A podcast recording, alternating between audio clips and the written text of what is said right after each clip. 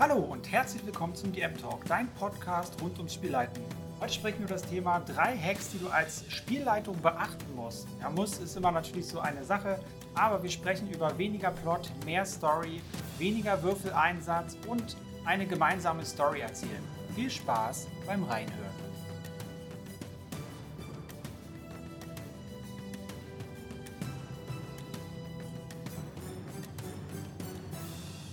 Fangen wir mit dem ersten an. Drei Hacks, die du als Spielleiter beachten musst. Ja, müssen ist immer so relativ, das ist klar, das ist immer so ein bisschen reißerisch, was ich da dann natürlich auch versuche mitzuschreiben. Aber gehen wir die einzelnen Sachen mal durch. Weniger Plot, mehr Story. Finde ich unendlich wichtig auf verschiedenen Ebenen. Erstens ähm, finde ich, dass wir uns als Spielleitung immer sehr viel Druck machen beim, wir müssen Abenteuer liefern, wir müssen äh, die Leute bespaßen oder ähnliches. Gerade Neulinge finde ich, haben diese, diese Attitüde noch sehr, sehr äh, intus. Und die Gruppe lebt ja sehr von der Gruppe. Also wir sind ja nicht alleine da, wir sind ja auch keine Alleinunterhalter als Spielleiter, Spielleiterin an der Stelle. Und äh, was dann noch dazu kommt, wir sind meistens, wenn wir äh, einmal uns reingefunden haben und auch ein bisschen diese Ängste überwunden haben des Spielleitens selber, haben wir unheimlich Bock, Welten zu bauen, Abenteuer und, und uns Monster, NSCs auszudenken und, und sonst irgendwas. Also jeder, der das schon mal gemacht hat, Ihr wisst, was ich meine. Das macht unendlich viel Spaß. Ich könnte mich auch stundenlang darin verlieren. Aber dann äh, kommen da meistens auch sehr, sehr komplexe äh, Plotstränge bei raus. Also Abenteuerkonstrukte an der Stelle, die wir spielen wollen. Ne? Dafür zur Definition des Wort Plots.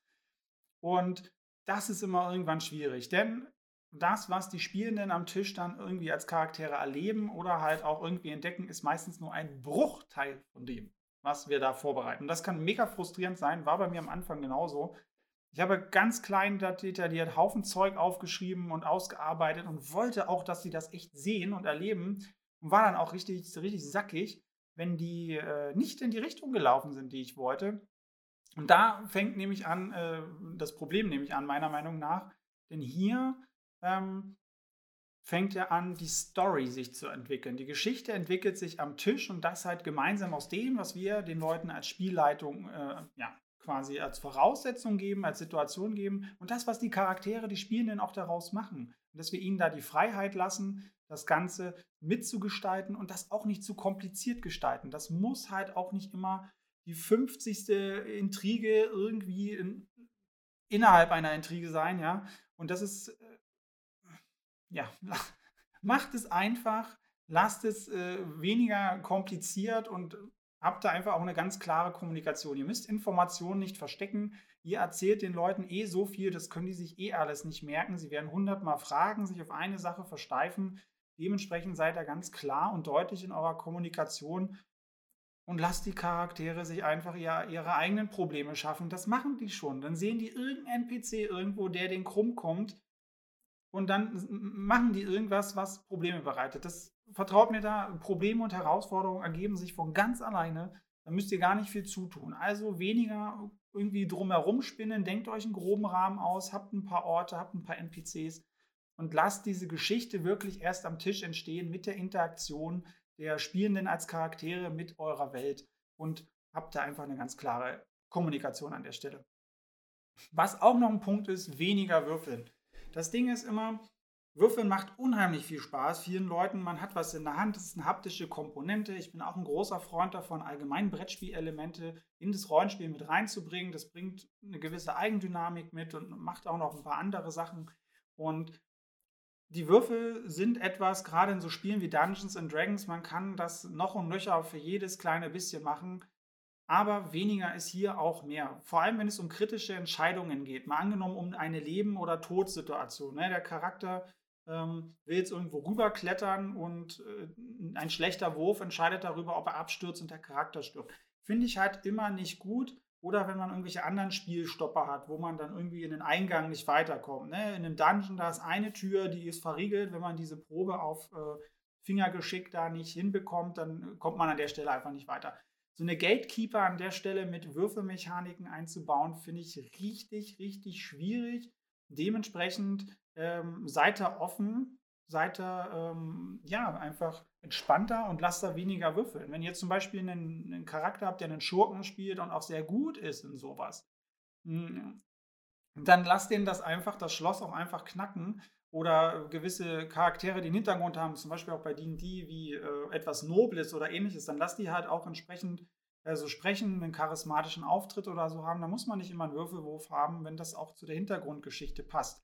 Da seid ihr nämlich wieder an dem Punkt, wenn sich eure Spielenden die, die Mühe machen, äh, sich eine Hintergrundgeschichte auszudenken zu ihrem Charakter, was ich immer sehr wichtig finde und ich versuche auch mal jeden dazu zu animieren, das zu machen, dann bezieht das auch bitte mit ein. Und wenn ihr da sagen könnt, okay, der Charakter hat schon das und das erlebt, zum Beispiel ist er Dieb, er hat vielleicht auch irgendwie mal eine Lehre angefangen bei einem Schmied, der Schlösser baut oder bei einem Tüftler, ähnliches, ist dann zum Dieb geworden, weil er merkt, er kann sehr gut damit umgehen. Könnte ja eine Hintergrundgeschichte sein dann lasst ihm da halt auch wirklich, äh, äh, lasst ihm da auch eine Würfelprobe oder gibt ihm halt Vorteil oder irgendetwas, ja.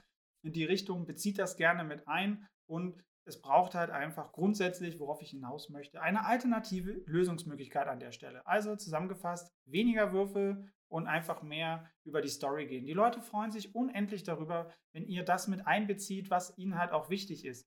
Denn wenn euch äh, ein Spielender eine Hintergrundgeschichte schickt. Ne? Manche Leute haben mir, schicken mir eine halbe Seite, A4-Seite, manche haben mir zehn Seiten Hintergrundgeschichte geschickt, äh, was mir persönlich dann auch ein bisschen zu viel ist manchmal. Aber die Leute, denen ist das wichtig und die schreiben ja auch Sachen rein, die denen gefallen und, und einen gewissen Wert für sie hat. Dementsprechend versucht das so viel wie möglich ins Spiel mit einzubeziehen und belohnt sie dafür, dass sie das gemacht haben, indem ihr zum Beispiel einfach weniger Würfelproben dafür ähm, ja, einbaut. Und was äh, eh für mich das mit das Wichtigste ist am Spieltisch. Wir erzählen gemeinsam eine Story. Das habe ich gerade schon am Anfang mit erwähnt. Wir sind nicht die Alleinunterhalter als Spielleitung. Das ist ganz, ganz wichtig. Also erstens, dass die gesamte Gruppe das für sich wahrnimmt, vor allem, dass wir als Spielleitung das für uns auch wahrnehmen, weil viele machen sich da so viel Druck. Ich mache das jetzt mit diesen Spielleitungstipps und mit Leuten darüber reden und mich damit beschäftigen. Das mache ich jetzt einige Jahre. Und das sind halt immer wieder die gleichen Ängste, die da aufkommen. Dieses, ja, und, und was ist, wenn ich nicht improvisieren kann? Und das, das, das denken ja eh die meisten, dass sie das nicht können.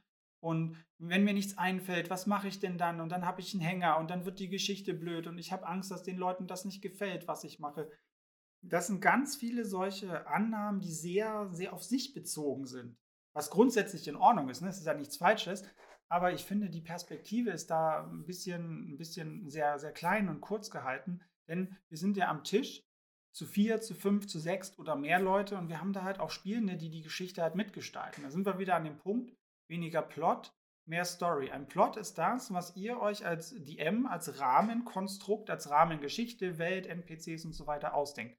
Aber das, was die eigentliche Geschichte ist, das ist, was die Spielenden, die Charaktere daraus machen. Und das Schöne ist ja immer, ihr habt ja immer eine gewisse Interaktion. Ihr beschreibt eine Situation, einen Raum, zum Beispiel eine Taverne, da ist ein zwielichtiger Typ und der hat irgendwie Informationen. Ne? Dann lasst ihr den irgendwie komisch aussehen. Ihr habt ja dann einen Gedanken dahinter, was, was, was ihr damit bezwecken wollt. Die Charaktere machen was ganz anderes. Die ignorieren den vielleicht und haben total den Fokus auf äh, ja, die netten Damen am Tisch daneben oder so, weil die laut quatschen und ihr das einfach mal mit erwähnt habt, so um ein bisschen Lebendigkeit in diese Taverne zu bringen. Dann haben aber vielleicht die die äh, Informationen und der Typ ist nur der Lockvogel. Ne? Das kann euch dann spontan einfallen. Oder ihr greift das halt einfach auf, weil die Charaktere vielleicht auch diese Idee selber hegen.